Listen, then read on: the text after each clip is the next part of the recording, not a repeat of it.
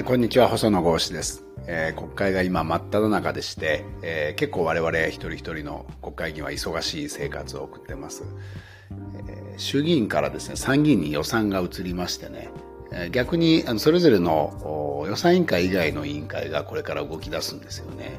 あの今日はあの久しぶりに憲法審査会が開かれまして午前中その会議にも出席をしてきました。あの正直言うと本当はですねあの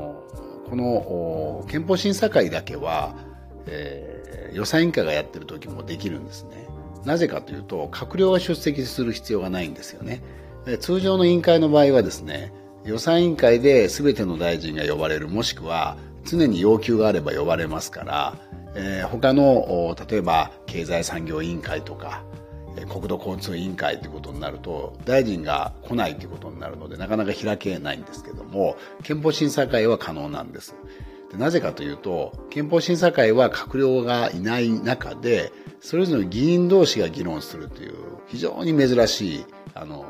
まあ、審議会なんですよね。普通の委員会とは違う。なので本来であれば予算委員会が開いている時もできるということで、え昨年はですねえもう2月中から憲法審査会は毎週のように開かれてました。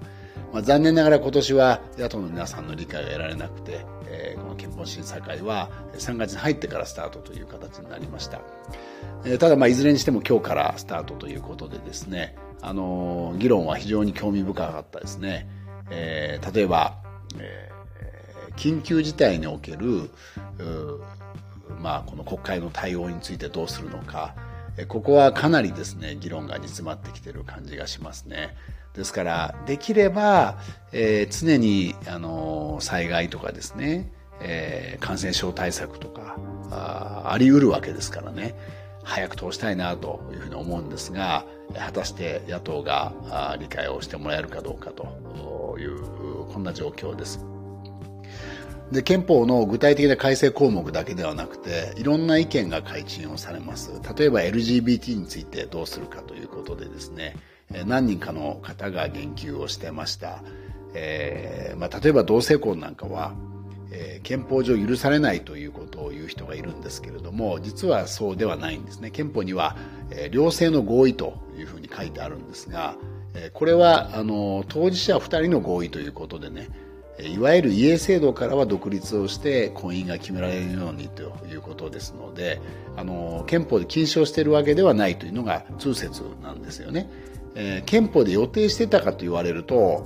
えー、1946年の時点ではおそらく想定をしてなかったと思います。だから両性の合意と書いたわけですよね。ただ憲法が禁止をしているものではないと。そこは立法世界、立法機関の世界の問題ではないかと。いうような議論も出ていました。で、あとは安全保障なんですよね。えー、これはやっぱり憲法9条と深く関わりますので、与党からも野党からも出ていました。正直言うとここは相当溝があるなという印象です。自民党の委員の皆さんからはですね、やはり、えー、ウクライナの情勢、さらには日本の周辺の安全保障環境を考えると、えー、やはりですね、憲法9条、きちっと自衛隊、自衛権書くべきではないかという議論が出てました。一方で、共産党の方からはですね、もうそもそも憲法審査会そのものを開くべきではないと。これ一貫してるんですよね。まあ、正直ちょっと私はそこは理解はできませんが一貫をしておっしゃってることは事実でその中で、この反撃力をどう考えるのかというようなこともですね、え、まあいろんな方から発言が出ていましたので、えー、ぜひ皆さんにもですねもしよかったら議事録いつでもネットで見ることができますし音声でも聞くことができますのでね憲法審査会の議論はねなかなか興味深いですよ。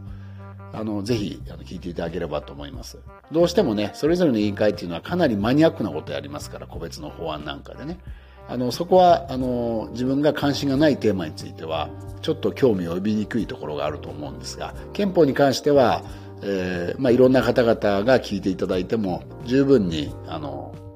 なるほどと思っていただける内容になっていると思いますのでね、えー、ぜひ、えー、聞いていただけるとありがたいなというふうに思います。えー、前回もお知らせをしましたけれども、 Voicy という番組を始めまして、えー、朝基本的には毎朝ですね、あの、放送してます。えー、明日の朝はですね、反撃力について、えー、詳しく話そうと思ってます。で、反撃力をどう見るかなんですよね。あの、まずちょっと頭出しだけしますと、これは、えー、球場問題以上にと言った方がいいかな、開きがありますね。あの、これが反撃力が先制攻撃になるんじゃないかと、専守防衛違反じゃないかという主張が野党にあると。一方で、えー、政府や与党の側からはですね、えー、これは、えー、もう相手が強くなっているので、抑止も含めて反撃力を、能力を持たなければならないのだと。相手の状況は変わってるわけですから、あの、最低限、必要最低限っていう定義も変わってくるという、こういう議論ですよね。どうしても噛み合わない。で、具体的に、あの、反撃力をどういう時に行使をするのかという、こういう質問が飛び出すわけですけれども、まあ、それに対して、えー、岸田総理はですね、えー、具体的な例を示すことは難しいと答弁をしました。私はこれでいいと思います。日本がですね、えー、それこそ相手が、あの、全く攻撃を仕掛けていないのにですね、先制攻撃をするというようなことはありえません。あの武力攻撃事態といって戦争が始まらないと日本はですね、えー、それこそ反撃力行使をするということがそもそも前提としてはありえませんのでね、あのそういった状況の中で、えー、先制攻撃がどうかという、まあ、例えば懸念を持たれるようなことは私はないというふうに考えていますし、また様々なあのケースがあるわけですから、全て想定をするわけにはいかない。ですから、これまでの憲法解釈に基づいて、それが先制攻撃に当たるかどうかという議論から出発する国会と、一方でですね、えー、今の状況に応じて、